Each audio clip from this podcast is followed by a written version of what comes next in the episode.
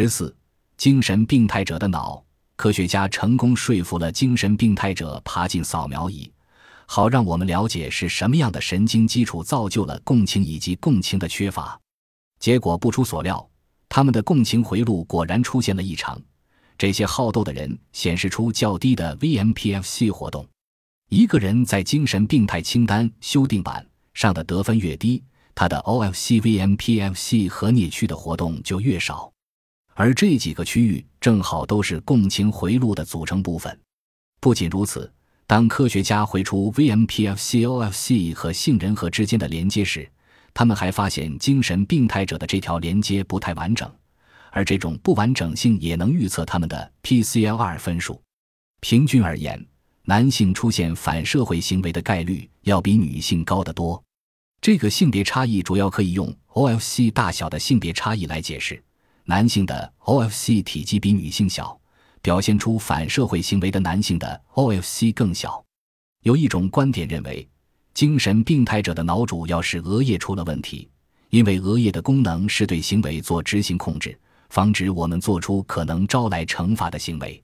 但是从神经解剖学的角度说，这个解释却太过简单了。理由有几个：首先，额叶占据了脑的至少三分之一。用额叶受损来解释精神病态，实在太宽泛了一些。其次，额叶是可以分区的。OFCVMPFC 受损的病人攻击性增强，说明反常只发生在额叶的共情回路，而非整个额叶。回忆一下前面的内容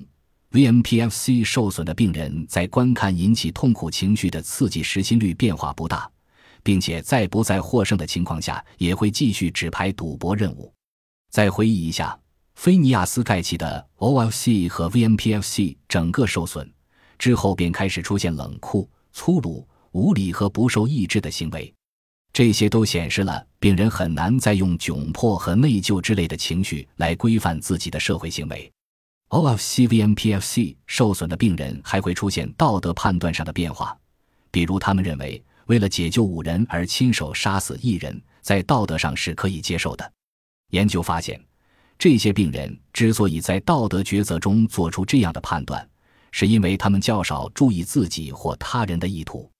因此，VMPFC 受损的病人才会认为伤害另一个人的图谋是为道德所许可的，而健康的对照组就不会这么认为。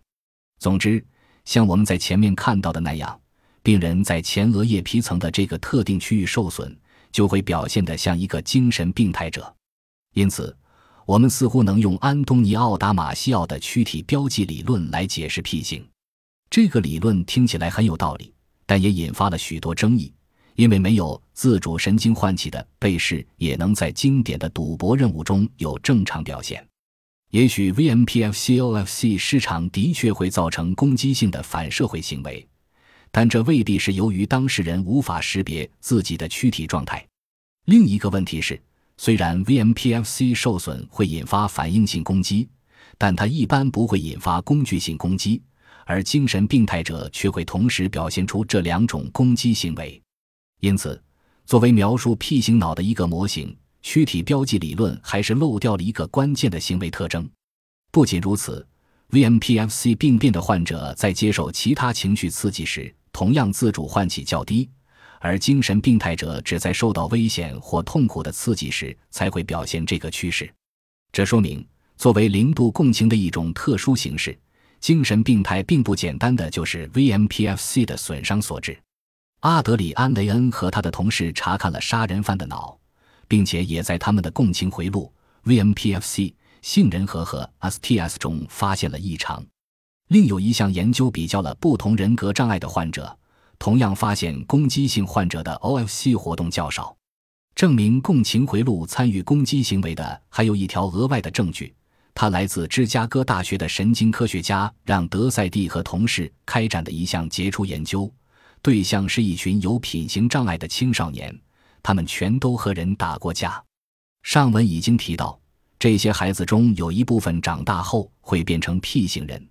在德赛蒂的这项研究中。青少年观看两组影片，有的表现了人物意外受伤，还有的表现了人物受到故意伤害。在观看某人故意使另一个人痛苦的影片时，